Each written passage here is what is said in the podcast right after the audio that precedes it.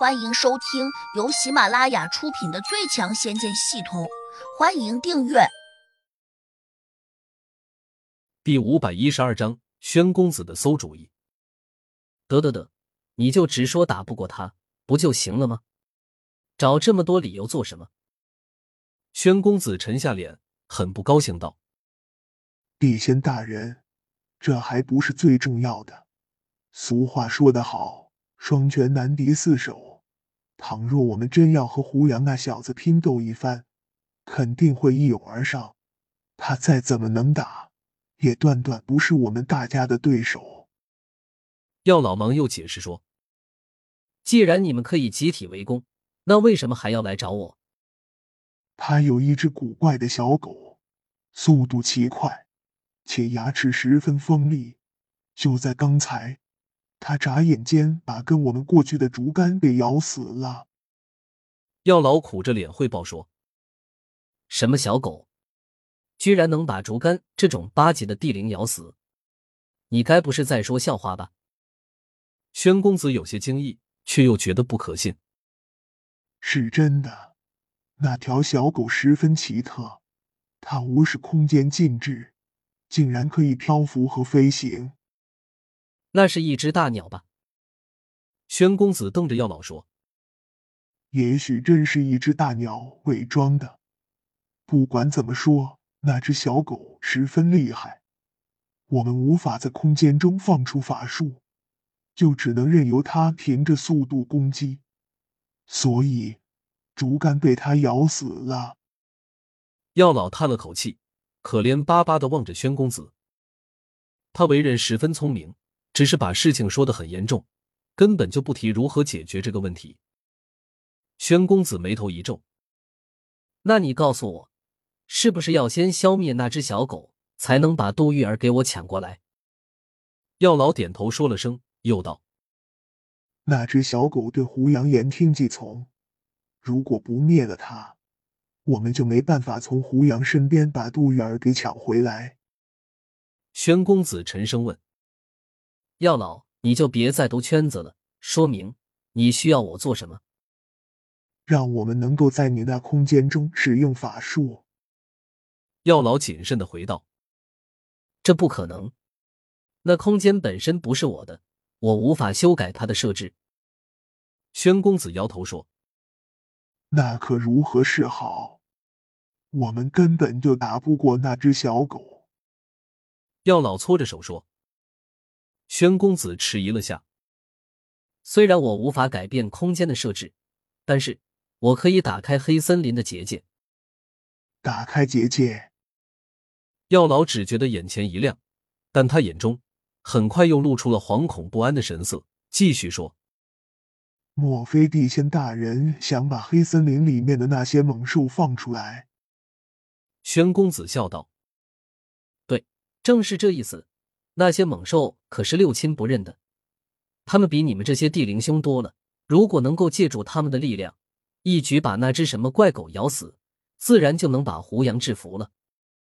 只是那些凶兽钻出来，会糟蹋我那些上好药材的。药老犹豫了下，说：“药材是可以重新培植的。药老做大事不拘小节，你怎么能因为几株药材？”就忘了自己该做什么。我告诉你，你那些药材加起来都比不过杜玉儿在我心目中的地位。宣公子不屑道。药老咬了咬牙，发狠道：“那好，就请地仙大人把那些凶兽放出来。不过，在放出他们之前，我还希望地仙大人开恩，把南岭兽翁等人先弄出空间，否则……”那些凶兽六亲不认，有可能连他们一起咬。玄公子吃道：“药老，你真是越过越糊涂了。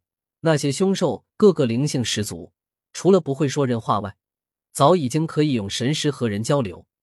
只要我们给他们许下承诺，说只要他们咬死了那头怪狗和姓胡的那小子，我便给他们足够的自由。”药老神色大变，急道。地仙大人，莫非你要把他们从空间中放出来？宣公子哼了声：“错了，虽然我许下了承诺，但没有说日期，自然就不会放他们。”药老一听，顿时恍然大悟，一下就明白过来。我知道了，地仙大人，你这是在哄他们玩的，对吧？除此之外，药老，你认为我们还有更好的办法吗？好像也只有这么一个办法，以夷制夷，方为良策。地仙大人，你什么时候动手？宣公子微微一笑，略有一丝自得道：“你现在回去。”我即刻解开黑森林前的禁制，再给里面的凶兽一些承诺。你等着吧，很快就有一番好戏看了。药老不禁大喜过望，连声叫道：“公子，你这招相当高明，我现在就回去看热闹。”宣公子挥了下手，漫不经心道：“我对胡杨那小子的死活一点也不关心，我只想尽快得到杜玉儿。”地仙大人，由你亲自坐镇指挥，杜玉儿马上就会送到你的怀抱中。别拍马屁了，去吧，这次不要再有什么闪失了，不然我饶不了你。宣公子转过身，做出一个逐客的姿势。也不知宣公子是怎么做的，等到药老回到空间时，他远远的看见黑森林那边早就响起了阵阵风声鹤唳，好像。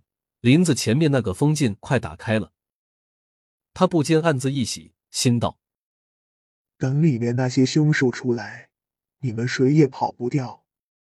胡杨这小子肯定会想尽办法去保护杜玉儿，等他油库登劫的时候，我再趁机出手，把杜玉儿抢出去。此时，南岭寿翁等人正在极力讨好胡杨，由于担心小白撕咬他们，所以。他们不得不满脸堆笑，阿谀奉承。反正他和小桃等人尽简好听的说，只差没有把胡杨夸到天上去了。胡杨当然不会把这些话放在心上，他甚至还在想，刚才如果能叫小白一举控制住药老，或许自己和杜玉儿就能从这里出去了。可世上没有后悔药。再说了，药老一直保持着警惕，他随时可能会催动咒语跑出去。哪怕当时小白跳到了他的身上，可能他还是会冲出这个空间，甚至小白也会被他带出去。到了外面，他可以随时祭出法术，小白恐怕就不容易再控制住他了。本集已播讲完毕，请订阅专辑，下集精彩继续。